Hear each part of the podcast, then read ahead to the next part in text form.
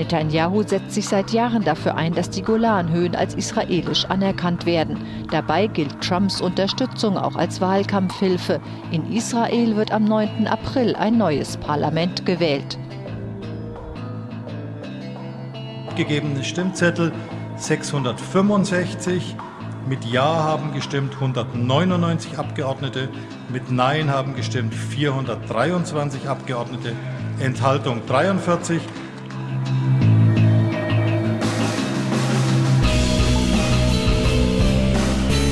Und damit herzlich willkommen zu Episode Nummer 88 vom jungen politischen Podcast zusammen mit Roman. Einen wunderschönen guten Tag und mit Simon. Hi. Ja, und äh, heute gucken wir mal wieder etwas Richtung Nahe Osten. Was heißt mal wieder? Wir haben, wir haben schon mal nach Israel geguckt, als die äh, Korruptionsvorwürfe gegen Netanyahu an die Öffentlichkeit gekommen sind oder als genau. der äh, ermittelnde Generalstaatsanwalt, ist glaube ich sein Name, ähm, ja, verlautbart hat, wenn das ein deutsches Wort ist, dass er Netanyahu anklagen möchte. Und am Dienstag sind Wahlen in Israel. Deswegen gucken wir von Deutschland aus gesehen etwas Richtung Südosten. Zweites Thema äh, hat Simon vorbereitet und da bleiben wir in Deutschland. Richtig, mir ist äh, auch aufgefallen, dass wir in den letzten Folgen irgendwie sehr international waren. Wahrscheinlich allein deshalb, weil wir in fünf Folgen über den Brexit gesprochen haben. Ja. Ähm, aber gut, also ja, jetzt witzige, mal, witziger ja? Sidefact, das, sorry, dass ich mal so kurz rein, äh, äh, reinstoße und dich unterbreche. Aber wir haben kurz drüber nachgedacht, ob wir den Brexit äh, schon wieder behandeln sollen. Und dann hätten wir tatsächlich original dieselben Themen gehabt wie schon mal. Wir hatten ja, die Folge Netanyahu und nee, wir hatten ja die Folge Netanyahu und Brexit schon mal und dann nochmal Ach das, so, das meinst ja, du. ah, nee, okay. Ja. Aber wir hätten auch jetzt dieselben Themen gehabt wie in der letzten Brexit-Folge, so hatte ich dich verstanden. Also es gibt jetzt so richtig viel Neues irgendwie nicht, deshalb haben wir uns gedacht, warten wir erstmal noch. Aber natürlich, sobald es da wieder spannend wird, ist auch das wieder Thema. Aber auch deutsche Politik kann manchmal spannend sein, mal mehr, mal mehr oder mal weniger. Und zumindest jetzt ähm, die aktuelle Diskussion ist eigentlich gar nicht so unspannend, denn die AfD-Bundestagsabgeordnete Hada Kühner ähm, hat nun zum dritten Mal die Wahl zur Bundestagsvizepräsidentin verloren und das, obwohl eigentlich jede Fraktion im Bundestag ein Recht darauf hat, eine Vizepräsidentin oder einen Vizepräsidenten zu stellen und sowohl Albrecht Glaser, der ja damals dreimal nicht gewählt wurde, als auch Hada Kühner wurden eben nicht gewählt und da kann man jetzt mal so ein bisschen drüber diskutieren und das wollen wir dann heute auch machen. Inwiefern ja. Ist das, äh, ist dieser Umgang mit der AfD vielleicht verständlich und angebracht oder eben dann nicht mehr nach den demokratischen Prinzipien, die sich der Deutsche Bundestag eben selbst in der Geschäftsordnung gegeben hat. Ja, genau, so sieht's aus. Und ähm, ich fange jetzt einfach schon mal zu Beginn dieser Folge mit einem kleinen Empfehlungsblock an. Und zwar, äh, jetzt ein klein wenig off-topic. Ähm, es beginnt ja wieder die Debatte über die Widerspruchslösung, weil Jens Spahn und äh, andere. Also Organspende, genau. Ja, genau, genau. Weil Jens Spahn und äh, andere Politiker, auch dieser bekannte Gesundheitspolitiker der SPD, mir ist der Name gerade entfallen. Lauterbach. Ja, genau. Die haben jetzt äh, den Gesetzesvorschlag zur doppelten Widerspruchslösung eingebracht und äh, wir hatten über genau diese Thematik mal eine sehr gute Folge gemacht und zwar Episode 71 mit einer sehr lebhaften Diskussion, in der ich äh, manchmal Simon etwas äh, ja, überhart angegangen bin. Deswegen sehr interessant zu hören. Äh, könnt ihr euch wirklich nochmal äh, geben. Und äh, jetzt nochmal wieder Werbeblock Ende. Ja, das war die Werbung. Und äh, Beitragsblock ab. Genau. Treue Zuhörerinnen und Zuhörer des jungen politischen Podcasts werden schon wissen, dass der derzeitige israelische Premierminister Benjamin Netanyahu wegen Korruptionsvorwürfen angeklagt werden soll. Das hatten wir nämlich bereits in Episode 83 thematisiert. Damals haben wir auch schon darüber gesprochen, inwieweit diese Entwicklung gegenüber Netanyahu die vorgezogenen Parlamentswahlen beeinflussen können, die nun am kommenden Dienstag, dem 9. April 2019, anstehen. Grund für das vorzeitige Stattfinden der Wahlen ist der Rücktritt von Netanyahus Verteidigungsminister und damit verbundenen Unstimmigkeiten in der Koalition. Am Dienstag werden die 120 Mitglieder des israelischen Parlaments, der Knesset, neu gewählt. Die beiden vielversprechendsten Kandidaten dabei sind Netanyahus Partei Likud und die Wahlliste Blue and White von dem ehemaligen Generalstabschef Benny Gantz und vom ehemaligen Finanzminister Jair Lapid. Nach aktuellen Umfragen kommt Likud auf 27 bis 31 und Blue and White auf 30 bis 32 Sitze. Es ist also ein echtes Kopf-an-Kopf-Rennen. Im Hinblick auf die Koalitionsmöglichkeiten bildet sich ein leicht anderes Bild. Der rechte Block um Likud kommt auf 66, der Zentrum-Links-Block um Blue and White kommt auf 54 Sitze. Allerdings sind diese Blöcke ineinander keineswegs vollständig homogen und gegeneinander mitnichten komplett heterogen. So hat beispielsweise Blue and White schon die Koalition mit einigen linksextremen bzw. israelisch-arabischen Parteien aus dem Mitte-Links-Block ausgeschlossen und im rechten Block gibt es einige Parteien, die eine Koalition mit Blue and White nicht kategorisch ablehnen.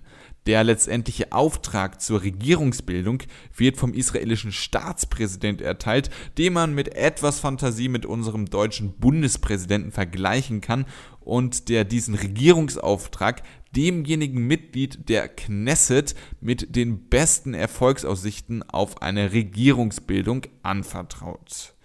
Es kann also eng werden für Netanyahu, der in der letzten Woche jedoch noch ein wahres Wahlkampfgeschenk von US-Präsident Donald Trump erhalten hat. Trump hat nämlich via Twitter, wie sonst, die von Israel annektierten Golanhöhen als Staatsgebiet Israels anerkannt.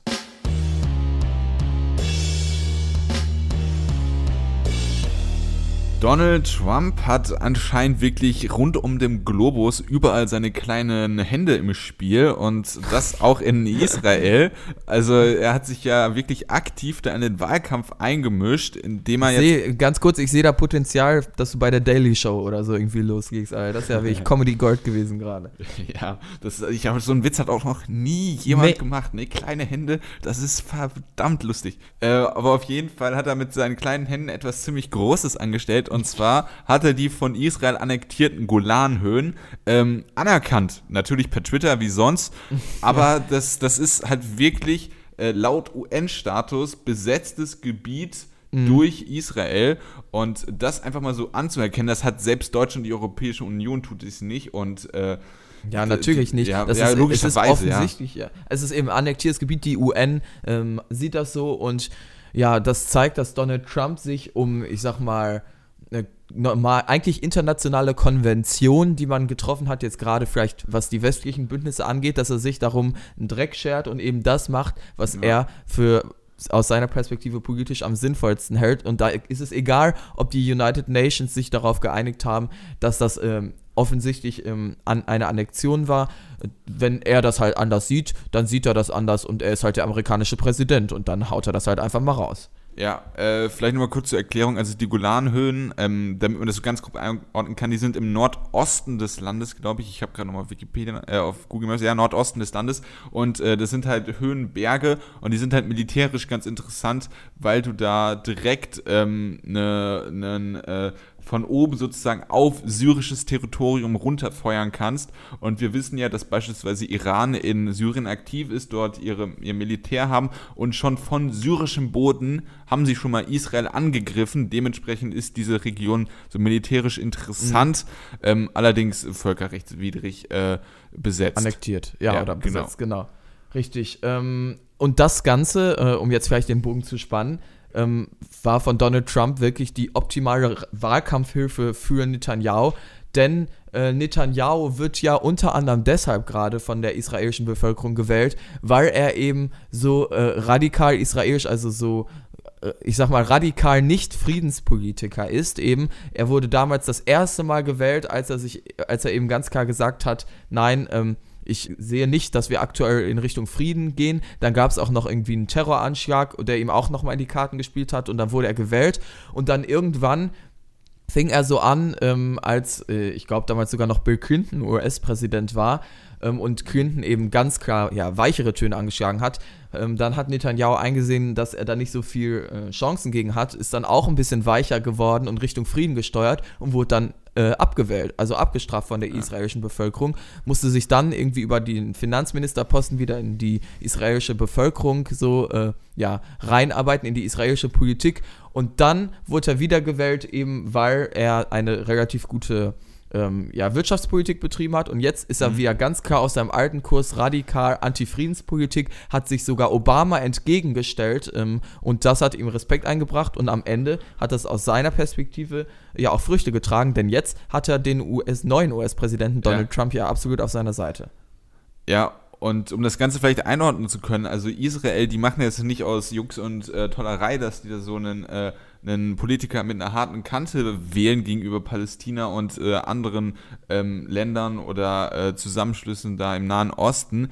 Äh, mhm. Das Land Israel, ich glaube, im Krieg ist ich weiß nicht, also die sind wahrscheinlich auch im Krieg, aber die sind auf jeden Fall in einem militärischen Konflikt, der auch auf deren Territorium abgetragen äh, äh, stattfindet. Also es gab erst letztens wieder die Raketenangriffe von der Hamas auf, äh, ich weiß gar nicht welche Stadt, ob das Tel Aviv oder Jerusalem war, ähm, aber diese Raketenalarme, dass irgendwelche Raketen äh, vom Gazastreifen oder sonst wo kommen, das ist Normalität in Israel. Also da muss man dann ähm, vielleicht um ja, nicht nee, zu klar. anerkennen, sondern aber einfach um nachzuvollziehen, warum es vielleicht diese Tendenzen ja. in der Bevölkerung gibt. Ne? Ja, es ist eine absolut angespannte Situation und ein sehr komplizierter Konflikt, wo es nicht schwarz und weiß einen Schuldigen und einen Unschuldigen gibt. Ich denke mal, deshalb ist die grundsätzliche Position, die die USA eben lange hatte und die Europa jetzt immer noch hat, äh, eben die Zwei-Staaten-Lösung, eine sinnvolle Position, so schwer die auch äh, vielleicht umzusetzen ist. Und Donald Trump, ähm, der ist ja bekannt dafür, internationale Bündnisse irgendwie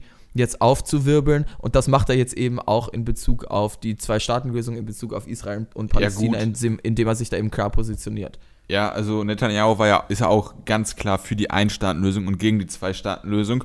Und genau. äh, auch die, äh, wenn wir jetzt mal so langsam Richtung Wahl kommen, auch die äh, Alternativwahlliste äh, Blue and White, die ähm, sind auch nicht für eine Zwei-Staaten-Lösung. Die haben da zwar so leicht sanftere Töne, also die wollen eine Regionalkonferenz äh, organisieren und sich auch mit Vertretern treffen vom palästinensischen mhm. Staat. Äh, das ist auf jeden Fall schon mal ein Schritt, aber die haben auch Bedingungen beispielsweise, ähm, dass Jerusalem als eine Stadt, als eine israelische Stadt anerkannt wird, die ist ja aktuell auch geteilt, weil es da ja sowohl Israel, äh, als, also sowohl jüdische als auch äh, muslimische genau. ähm, Glaubensdinger gibt. Dann, und auch da erinnern wir uns, Donald Trump hat äh, vor kurzem Jerusalem als israelische Hauptstadt anerkannt und damit ja. äh, noch einen weiteren Schritt in Richtung Israel und entgegen der Zwei-Staaten-Lösung ja. getätigt. Und den Schritt Eskalation vor allem auch. Genau. Äh, dann Blue and White, die etwas zentriertere, gemäßigtere Lösung, um das vielleicht nochmal im Vorhinein anzuordnen, sind beispielsweise auch dafür, dass die Siedlungen, die sie da im Westjordanland gebaut haben, die auch äh, international sehr umstritten sind, ähm, dass die auch israelisch Gebiet, äh, israelisch Gebiet bleiben. Sie wollen das Jordan Valley, das, äh, die, das Jordantal, wird man es wahrscheinlich ins Deutsche übersetzen, ähm, ja. im Westjordanland wollen sie äh, behalten und halt auch an den Golanhöhen wollen sie festhalten, die, wie wir gelernt haben, äh, völkerrechtswidrig annektiert sind. Ja. Äh, dementsprechend ist das zwar was gemäßigter als der relativ rechte und äh, schon Richtung Nicht nur relativ rechte ja, Block da um Netanyahu. Ja, ja. ja. Ähm, aber das ist halt, also, das ist, ne, man, man kann es nachvollziehen, warum man da vielleicht so harte Kante will als israelischer Wähler, aber das ist jetzt keine wirkliche linke Alternative, nein, die da, ähm, die da die beiden. Äh, aber es ist die bessere Alternative. Ich denke ja. mal, das äh, können wir aus äh, unserer Sicht und wahrscheinlich auch größtenteils aus europäischer Sicht äh, so sagen und auch äh, als friedensorientierte Menschen, was äh, dieses Gebiet da angeht und wahrscheinlich die ganze Welt. Ähm, aber jetzt nochmal, wir genau wollten ja über die Wahlen sprechen und haben es ja auch in der letzten äh, Episode, in der wir über Netanyahu gesprochen haben, ähm, schon diskutiert, dass er eben jetzt durchaus gar nicht mehr so klar die Sache für sich entscheiden kann. Denn jetzt, nachdem er dann irgendwann wiedergewählt wurde, hat er so ein bisschen geschafft, so für sich den Status zu etablieren, dass er unersetzbar für Israel ist. Also er hatte eben ja die gute Wirtschaftspolitik da eben noch als Finanzminister und hat sich so ein bisschen irgendwie als der einzige Kompetente etabliert, irgendwie auch Wahlwerbespots, wo er die anderen Gegenkandidaten als Kinder gezeigt hat, die sich die ganze mhm. Zeit streiten und er ist der Papa, der über allem steht und das wurde auch so lange so akzeptiert und die Wahlen waren immer im Vorhinein schon entschieden und jetzt aber könnte das Ganze eben bröckeln, weil er diesen äh, Skandal hat und auch vor allem, weil er diesmal wirklich eine, ja, ein starkes Bündnis als Gegenkandidaten ähm, ja. hat. Das, vorher war die Opposition ja immer die Linken da und die hatten nicht so eine richtige, also ja, die, die äh, Linke jetzt auch in den aktuellen genau. Umfragen. Eben, die hatten nie so eine richtige Chance. Und jetzt hat, hat er eher so ein Mitte, äh, Mitte, Mitte, ja, Mitte-Bündnis, weiß ich nicht, aus israelischer Sicht kann man das vielleicht so sagen, auf jeden mhm. Fall, das ihm tatsächlich zum ersten Mal Konkurrenz macht und gleichzeitig jetzt eben dieser Korruptionsskandal. Das wird jetzt durchaus spannender, auch wenn ich sagen muss, nach allem, wie ich es bis jetzt mitbekommen habe, wird Netanyahu es am Ende doch machen, oder? Ja, also dass ähm, die beiden stärksten Parteien, nenne ich sie auch, wenn Blue and White eine Wahlliste ist, ähm, ja. Die sind in etwa ähm, gleich auf. Mal ist äh, Liquid weiter vorne, mal ist Blue and White weiter vorne, obwohl Blue and White mehr Umfragen für sich entschieden hat, wenn man das darauf runterberechnen Echt? will. Ja, okay. Ähm, in letzterer Zeit. Ähm, aber ähm, der Punkt ist, dass, wie ich auch im Beitrag erwähnt habe, es nicht so ist, dass die stärkste Kraft einen Regierungsauftrag automatisch erhält. Es ist die Kraft, ähm, bei der der Staatspräsident halt denkt, dass sie die größten Chancen haben, eine stabile Regierung zu bilden. Und mhm. äh, das kann unter Umständen dann auch, ähm, obwohl Likud weniger Sitze und weniger äh, Prozente äh, bei der Wahl auf sich vereinen kann, könnte es trotzdem Likud sein, weil ja, wobei man ich glaube schon, dass Blue and White, wenn sie die Wahl gewinnen, auch eine realistische Chance darauf ja, haben. Ja, auf jeden Fall. Aber diese Koalition, das ist auf jeden Fall noch nicht ganz klar. Äh, wenn Blue okay. and White die Wahl gewinnt, ist natürlich auch eine große Chance, dass sie das äh, holen können, weil es ja auch ein paar gemäßigte Parteien in diesem rechten Block gibt, die äh, bereit wären, mit Blue and White ja. gemeinsame Sache zu machen. Aber dieser äh, rechte Block, mit dem äh, Netanyahu auch aktuell regiert, ähm, wenn der, der aktuell halt auch in Führung liegt und Netanyahu das vielleicht noch knapp für sich entscheiden sollte, dann ähm, wäre das ganz klar Richtung Netanyahu. Also ich ja, und ich finde, ähm, dieser Korruptionsskandal, der ja unter anderem beeinflusst, äh, ja, darin bestand, dass er einen Medienkonzern äh, oder äh, war es eine Zeitung, also auf jeden Fall eben ja Medien eine Gegenleistung angeboten hat für eben Gute nette ja. Berichterstattung genau ihm gegenüber und äh, das Ganze ist eben aufgeflogen. Das heißt, Netanyahu erkennt ja wohl allein, was ich finde, was man aus diesem Move dann rauslesen kann, an, dass die ganze Sache jetzt nicht so sicher ist und hat sich damit jetzt dann natürlich auch ins äh, eigene Knie geschossen. Deshalb wird es jetzt am Ende dann doch relativ spannend. Ähm, Genau, also und das, wir haben ja eben die ganze Zeit über Außenpolitik gesprochen, was ihn angeht, was ja bei Israel natürlich auch ein relevanter ähm, Part der Politik ist. Aber wenn man eben innenpolitisch sich das anguckt, sieht man eben, dass Netanyahu dann durchaus auch ein autoritärerer äh, Präsident äh, ist äh, oder Premierminister heißt es da, wenn er eben ja eben auf die Medien Einfluss nimmt und so weiter. Das heißt eine perfekte Demokratie ist Israel in dem Sinne dann natürlich auch nicht. Ja, also es ist schon eine Demokratie, aber äh, ja, nee, genau, also ich meinte, äh, richtig. Äh, Premierminister hat, das ist auf jeden Fall eine richtige Aussage.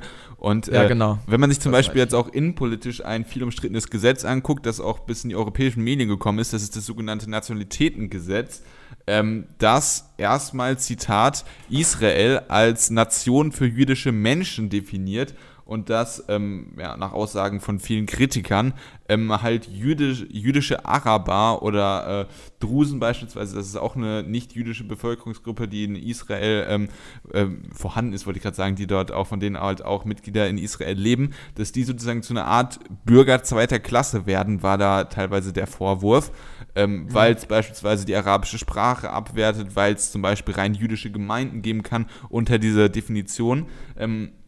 Äh, von Israels Nation für jüdische Menschen. Und das ist schon rechte Politik, die durchaus auch autoritär sein kann. Genau. Und ich eben. muss ganz ehrlich sagen, so ein Gesetz hätte ich mir auch, äh, ohne jetzt irgendwie inhaltlich eine Verbindung machen zu wollen, aber so ein Gesetz hätte ich mir auch von einem Erdogan ähm, in der Türkei vorstellen können, gegen beispielsweise Kurden. Natürlich ist das mit der Kurdenverfolgung nochmal viel, viel schlimmer, aber diese, diese leicht ja. rep äh, repressive Art ist da auf jeden Fall auch schon vorhanden. Ja, also Religion, ähm, ja, Religion einschränken, andere feindliche Religionen, das ist ja irgendwie so ein bisschen äh, im Trend hat man aktuell das Gefühl, auch die AfD hat ja zumindest ähm, Kandidaten aufgestellt, teilweise zum Bundestag, als Bundestagsvizepräsidenten. Ja, das ist gleich das zweite Wahl. Thema, Simon, ne? Nicht durcheinander kommen. genau. Ich wollte jetzt vielleicht so eine Überleitung andeuten oder willst du noch was loswerden? Ja, nee, ich weiß nicht. äh, deinen Kommentar vielleicht nochmal zu dem Ganzen, weil äh, da sagt zum Beispiel Jair Lapid äh, relativ klar, dass er ähm, einen sogenannten Civil Equality Artikel in der ähm, israelischen de facto Verfassung äh, dringend haben will, um halt eben genau beispielsweise die Drusen äh, äh, zu schützen und damit die halt nicht so herabgestuft werden ja. wie dieses Nationalitätengesetz. Also, mein, was mein Kommentar dazu ist, sollte, denke ich, klar sein. Also, natürlich bin ich für absolute Religionsfreiheit. Ja, ja, also, das, das, ich weiß nicht mal, ob das, also, das ist natürlich an Religionen geknüpft, äh, ja, aber das ist ja nicht speziell auf die Religionsfreiheit bezogen. Ich bin auch sondern, gegen äh, Religionsdiskriminierung. Ja, das, ja, das ist aber auch eher, ähm, würde ich eher Richtung kulturelle Diskriminierung. Das ist natürlich, die Kultur hat sehr viel mit Religion dort zu tun, klar, fairer Punkt, deswegen hast du auch recht. Ähm, aber das sind ja sozusagen äh, ich bin auch gegen Kulturdiskriminierung. Ja, ja, das glaube ich auch. Aber das dass man das vielleicht nur mal was präzisiert, ja. Ähm, aber das wollte ich einfach nochmal erwähnt haben, dass ja. man da auch ähm, ja, Trump-like und Erdogan-like Politik von, äh, genau.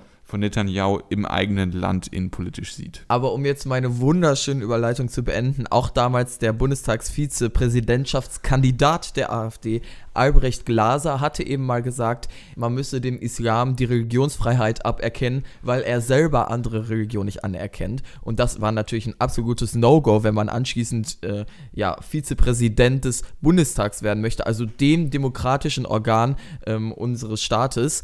Und deshalb wurde der ja völlig zu Recht und ich glaube auch undiskutiert zumindest in ähm, unseren Nicht-AfD-Kreisen abgelehnt. Das Ganze sieht bei Hader Kühne aber schon so ein bisschen anders aus. Und um das einmal einzuordnen, könnt ihr jetzt einmal meinen Beitrag genießen.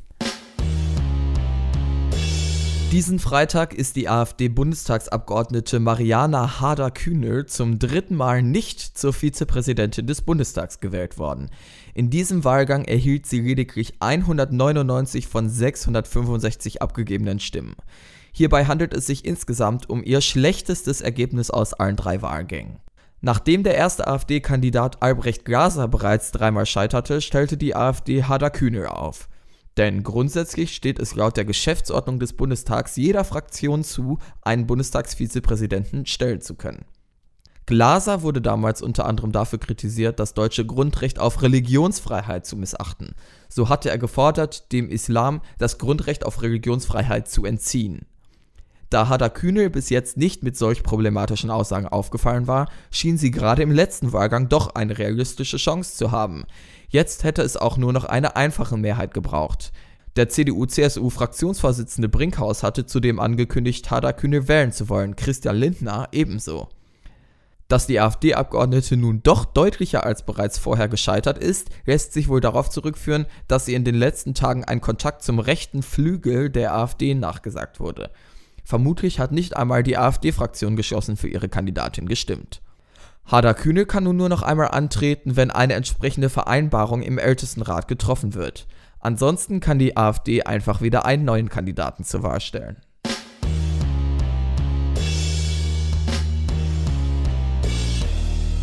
Das heißt, theoretisch besteht jetzt die Option, und das hat, äh, haben zumindest ja Abgeordnete der AfD auch schon so angekündigt, dass die AfD einfach ja die ganze Zeit neue Kandidaten vorschlägt, bis eben irgendjemand gewählt wird. Ähm, glaubst du, irgendwann geben, gibt dann der Bundestag, geben die Abgeordneten nach? Oder, also, weil sie vielleicht doch dann teilweise die AfD nicht kategorisch ablehnen, sondern nur diese beiden Kandidaten und weil sie irgendwann einsehen, okay, wir können uns das so jetzt nicht länger gefallen lassen? Oder meinst du, die AfD wird in dieser Legislaturperiode keinen Bundestagsvizepräsidenten stellen? Also erstmal, es gibt eine natürliche Obergrenze dafür, weil sie können ja nur Abgeordnete aufstellen, dementsprechend äh, können sie das, das stimmt, aber die ist relativ ist hoch hier, die Obergrenze. Ja, genau, das äh, stimmt auf jeden Fall. Ähm, also ich denke, dass die AfD auf jeden Fall alle Mittel, ähm, das ist ein Charakteristikum von undemokratischen Parteien wie beispielsweise AfD, dass sie auf jeden Fall alle Mittel verwenden werden, um den demokratischen Prozess im Bundestag zu stören und zu unterbrechen. Dementsprechend kann ich mir durchaus vorstellen, dass sie das. das gut, ähm, aber es ist natürlich auch ein Recht, das ihnen zumindest laut ähm, dem, der Geschäftsordnung des Bundestags zusteht. Also jetzt zu sagen, dass sie dadurch den demokratischen Prozess stören, ich, ich, ich unterstelle denen das einfach. Also, äh, das ist ja viel mehr als jetzt nur eine Sachfrage geworden. Das ist natürlich ähm, vor allem aus AfD-Sicht auch so eine Prestigefrage geworden.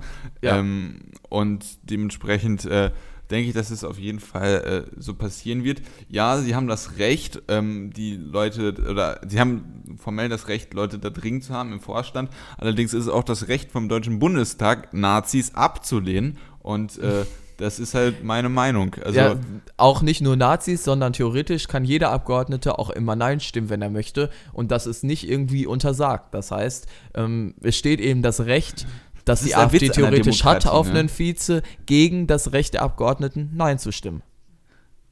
Ja, genau. Also ähm, dementsprechend denke ich, dass man da das mit einem, wenn man es mit einem Gewissen nicht vereinbaren kann, dass man da auch ähm, guten Gewissens Nein stimmen kann. Das also. stimmt, aber also ich hatte dich jetzt gefragt, äh, wie du erwartest, wie das dann in Zukunft aussehen ja. wird. Das ist ja. natürlich vielleicht jetzt schwierig, das äh, schon einzuschätzen, aber vielleicht das. Ja, aber ich denke, dass die AfD da, wenn sie da, ähm, ich denke, die werden immer und immer mehr ähm, aufstellen. Ich weiß es nicht, in was für einer hohen Frequenz sie das machen, um die das, ob sie das wirklich machen, um da auch die parlamentarische Arbeit zu stören ähm, und das sozusagen dann so einen Druck zu machen, dass irgendwann die Leute sagen, ja, okay, dann stimmen wir dafür, dass wir nur wieder ordentlich arbeiten können. Allerdings äh, ja, ich kann glaub, ich so mir auch nicht, nicht aber ja. Allerdings kann ich, also das ist die Hoffnung der AfD, sagen wir es mal so. Allerdings kann ich mir äh, auch äh, vorstellen, dass so eine Wahl, die äh, hast du auch relativ schnell durch. Und wenn du dann 20 Minuten pro Tag in der, äh, äh, in der Plenarzeit verloren hast, ist es natürlich blöd. Ähm, aber mir ja. sind da meine, äh, meine ähm, demokratischen Werte doch ähm, deutlich wichtiger. Ja, als, also ich erstmal, ich bin mit dir einer Meinung, aber um jetzt vielleicht auch die Gegenseite verstehen zu können, ich habe ja im Beitrag erwähnt, Christian Lindner und äh, Ralf Brinkhaus haben gesagt, sie wollen für diese Kandidatin stimmen und da werden viele von euch sich jetzt gedacht haben, warum das denn? Und sie haben eben gesagt, sie wollen der AfD nicht die Chance geben, sich permanent wieder in diese Opferrolle reindrängen ja, zu können und aber, diese Kandidaten zu so Märtyrern sozusagen zu machen. Ja, aber die machen das ja so oder so. Also die, die brauchen ja keinen faktischen Grund dafür, sich in eine Opferrolle äh, zu, äh, zu, zu, zu äh, sich diese Opferrolle da überzustülpen. Also das würden sie auch machen, wenn sie jemanden äh, im Präsidium hätten. Dementsprechend ist das Argument für mich äh, dann nicht, äh, das zieht er halt nicht. Ja, ich finde genau, die AfD, die ist immer, versuchen die sich in die Opferrolle zu drängen. Also da, das kann man sowieso nicht verhindern.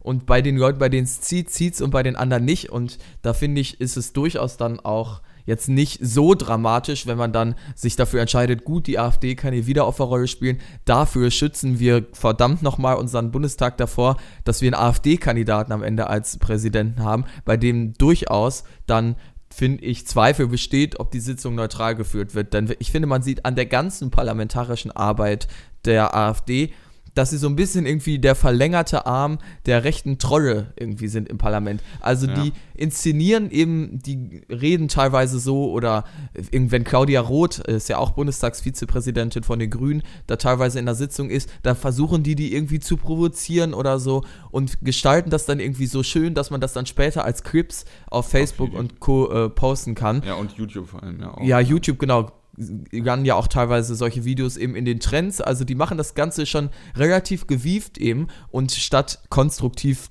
ah ja, politische Arbeit im äh, Bundestag zu betreiben, oder im Plenum konstruktiv zu diskutieren, ähm, nutzen sie das Ganze eben irgendwie so als Plattform für ihre äh, Rumgetrollerei und ich finde, das ist schon schlimm genug und das müssen wir uns so oder so schon gefallen lassen, ob die jetzt einen Präsidenten da haben oder nicht.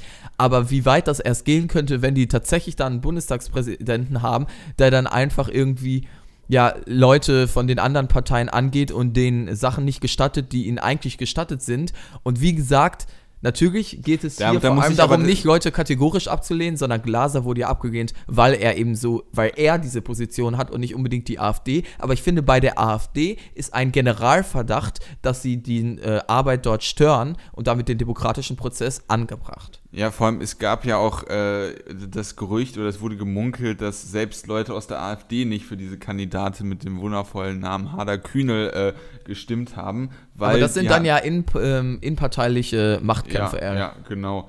Ähm, und also ich weiß nicht, inwieweit es da so Checks and Balances mäßig äh, auch die Möglichkeit gibt, dass wenn ein, äh, eine Präsidentin äh, eine, oder ein Präsident, eine äh, Bundestagspräsidentin oder Bundestagspräsident eine objektiv falsche Entscheidung trifft, inwieweit da sitzen ja auch immer noch zwei andere Pinniken daneben, inwieweit die die Möglichkeit haben zu sagen, ja, ich glaube in der konkreten Situation nicht. Sowas kann natürlich im Nachhinein dann geklärt werden, aber in Plenum in der Situation hat immer dann der dann Präsident, der eben dann zugegen ist gerade, das Wort und die Macht. Und deshalb können sie wirklich, ja, besser können sie nicht trollen sozusagen im Bundestag. Besser können sie die parlamentarische ich mein, Arbeit nicht stören. Ich meine, wo ist das Rentenkonzept der AfD?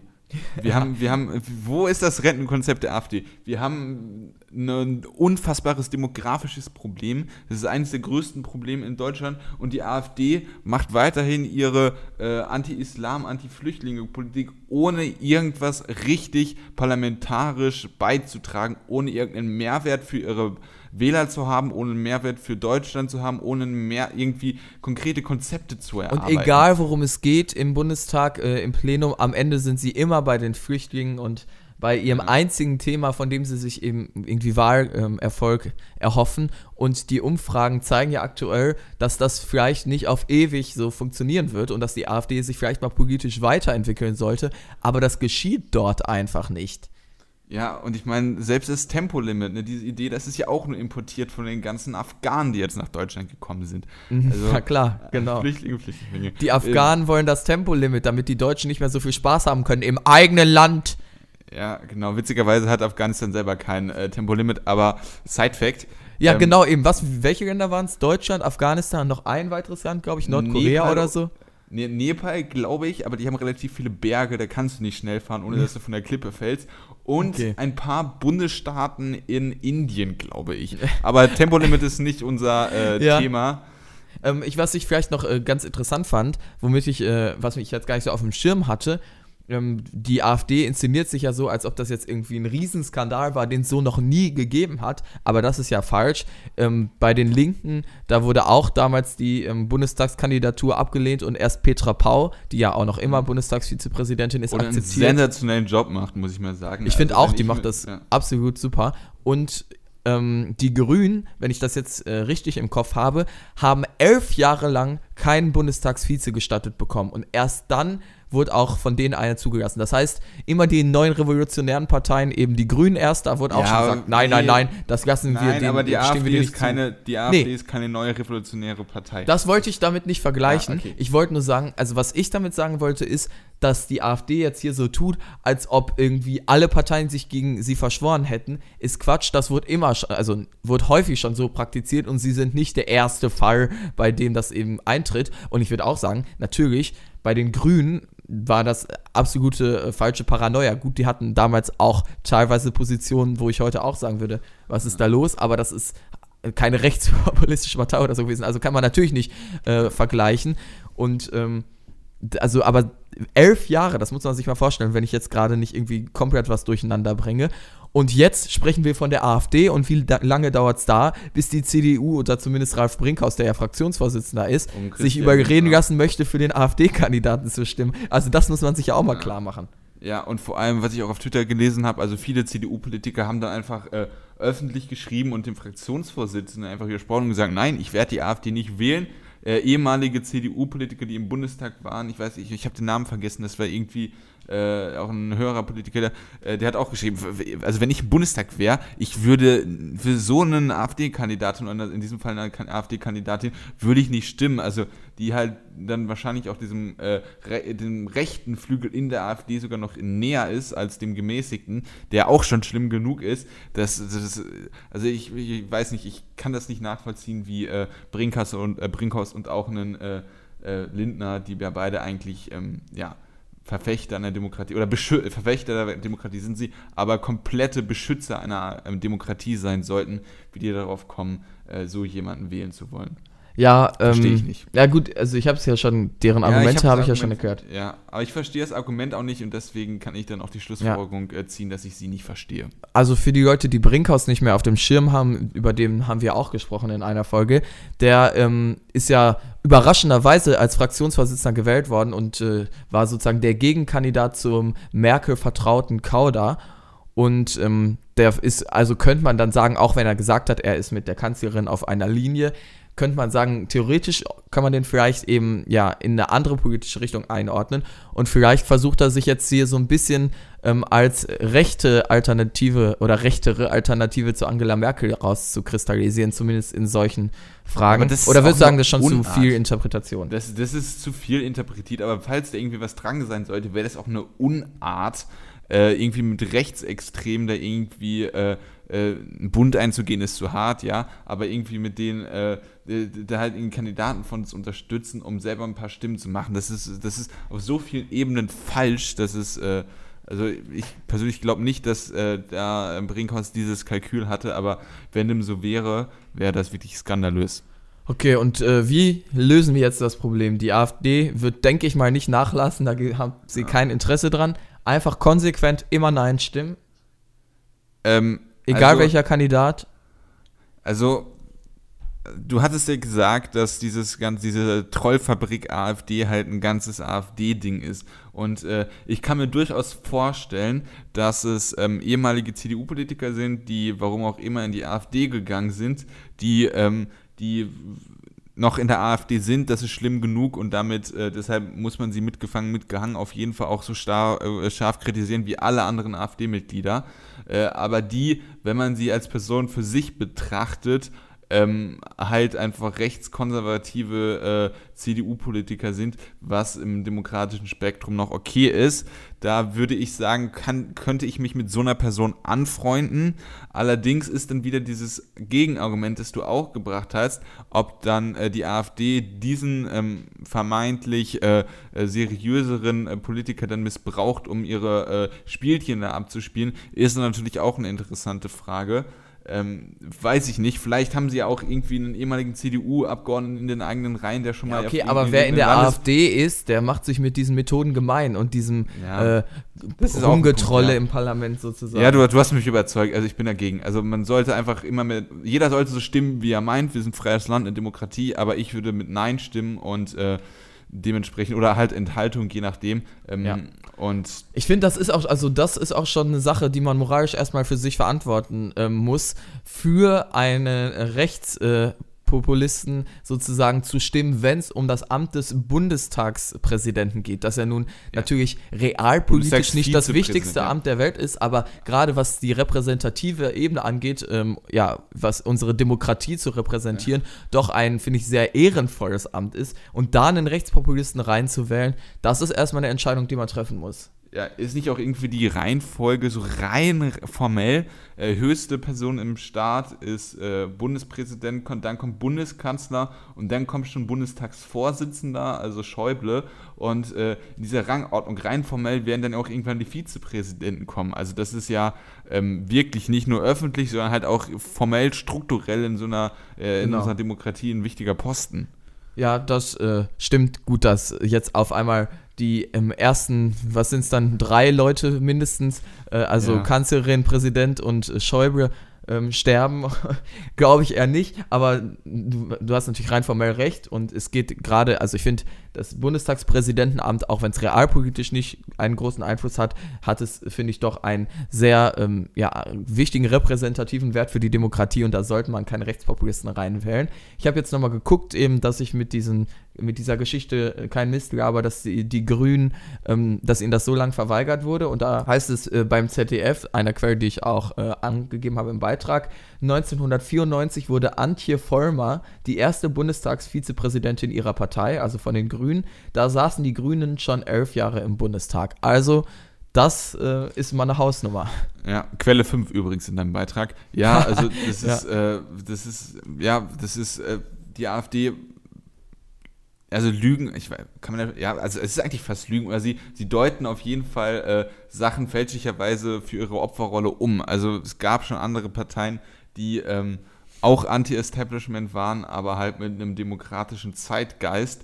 Ähm, und das ist halt, äh, das, das, ist typisch AfD. Ne? Also wenn man da irgendwie anfängt zu sagen, ja, ihr seid nicht die Einzigen, denen das mal passiert ist. Und ich hoffe halt auch, dass äh, dass die AfD nächste Bundestagswahl wieder weg ist. Deswegen werden es Das ist natürlich äh, relativ unrealistisch, aber ich glaube auch nicht, dass sie Großsitze dazu gewinnen. Also teilweise hat man ja gerade so rund äh, um die Bundestagswahlen das Gefühl, die AfD ist irgendwie nicht aufzuhalten. Es wurden immer mehr und mehr Prozente und auch nachher immer mehr und mehr. Aber so langsam ist ja, die Flüchtlingskrise. So, ne? Bitte? Ja, die haben auch nur 8% oder so aktuell in den Umfragen, ne? Und ja, ich mein, genau, das sind, glaube ich, verschiedene Umfragen immer, ja. Ja, ja, Aber genau. Es genau, es ist, glaube ich, pendelt sich um den Wert da ein. Und ich meine, das würde ich mal sagen, liegt eventuell daran, dass die Flüchtlingskrise aktuell endlich in der Berichterstattung den ähm, Platz einnimmt, der ihr gebührt. Und zwar kein Platz, der über den permanent diskutiert wird, der überall abgespielt wird, weil es gibt durchaus andere wichtige Probleme in diesem Land. Und die AfD hat extrem von den Medien und von den Talkshows und so weiter profitiert, die dieses Thema so hoch, ähm, wie sagt man, äh, sterilisiert haben. ja, hochgeschrieben Hoch, oder so. Genau, hochgeschrieben, hochgesendet haben. Und ähm, jetzt haben die ähm, ja, Medien langsam mal gemerkt, dass es auch andere wichtige Themen für die Menschen gibt und Umfragen die haben ja schon lange gezeigt, dass ähm, Rente und Co. den Menschen wichtiger sind und prompt muss die AfD auch wieder einstecken. Es ist eine absolute Ein-Themen-Partei, das muss man am Ende festhalten. Ja, genau. Also so langsam probieren sie sich ja auch noch ähm, was umzupolen. Also äh, diese Dieseldebatte und äh, die Wolfsdebatte witzigerweise auch, ähm, natürlich eine ganz kleine Debatte, aber da, da fangen sie jetzt auch so langsam an, aber den geht tatsächlich. Ja, und so Anti-Klimapolitik, ne, gegen ja. den grünen äh, Wahnsinn ähm, und so weiter, aber das ist also nicht ernst zu nehmen alles. Ja, genau, ähm, das ist wirklich lächerlich. Ähm, ja. Und wir, wir müssen nicht sagen, dass die AfD eine ziemlich Kackpartei ist. Äh, und ich denke, das kann man auch gerade in der Folge 88 nochmal äh, fest betonen, dass die AfD eine ganz schöne Kackpartei ist. Ja, ähm, also nee, da gibt es keine Korrelation hier zwischen ja, Partei, Nummer, äh, Partei, Episodennummer und äh, Thema. Dann würde ich ja. sagen, ähm, war es das hier mit der Episode 88, du hast ja schon gesagt, vom jungen politischen Podcast und ihr könnt uns gerne wie immer überall bewerten ähm, und folgen auf Twitter at Podcast und ansonsten lässt sich unser Podcast in so gut wie allen Podcast-Apps abonnieren, außer. Außer dieser. Absolut korrekt. Das ist ja fast Wer schon braucht schon so, dieser? Ja, ja negat das ist aber fast schon Negativwerbung für dieser, also diese, von der sie trotzdem auch profitieren. Dass sie so einen geilen Podcast hier nicht haben. Ja, also strengt mich mal an, liebe dieser Geschäftsführung. naja, ähm, interessiert mich. Ich glaube, ich kenne keinen einzigen Menschen, der dieser besitzt, aber jetzt. Äh, ich auch nicht. Ich ja, gut. nutze dieser auch nicht. Also, äh, ich habe es nur irgendwo mal gelesen, dass wir nicht auf dieser sind. Ähm, vielleicht noch einmal noch mal betont, also hört euch wirklich Episode 71 an, Thema Organspende. Und wenn ihr schon dabei seid, wenn ihr dabei schon mal seid, über Organspende nachzudenken, bestellt euch auch einen Organspendeausweis. Das wäre jetzt nochmal äh, mein äh, Off-Topic-Beitrag, aber damit war es das dann wirklich bei der Folge. Ja. Ihr könnt uns sehr gerne auf Twitter folgen, at Podcast. Ich glaube, das hattest du noch nicht gesagt. Ähm, Doch, aber kommentieren könnt ihr auch gerne. Das weiß ich nicht, ob ich das schon gesagt habe. Und ja, dann. Link dazu in der Podcast-Beschreibung. Ebenso genau. sind die beiden Beiträge samt Quellen verlinkt. Und damit würde ich sagen, sicher. bis nächste Woche, bis zur Episode 89. Ciao. Ciao.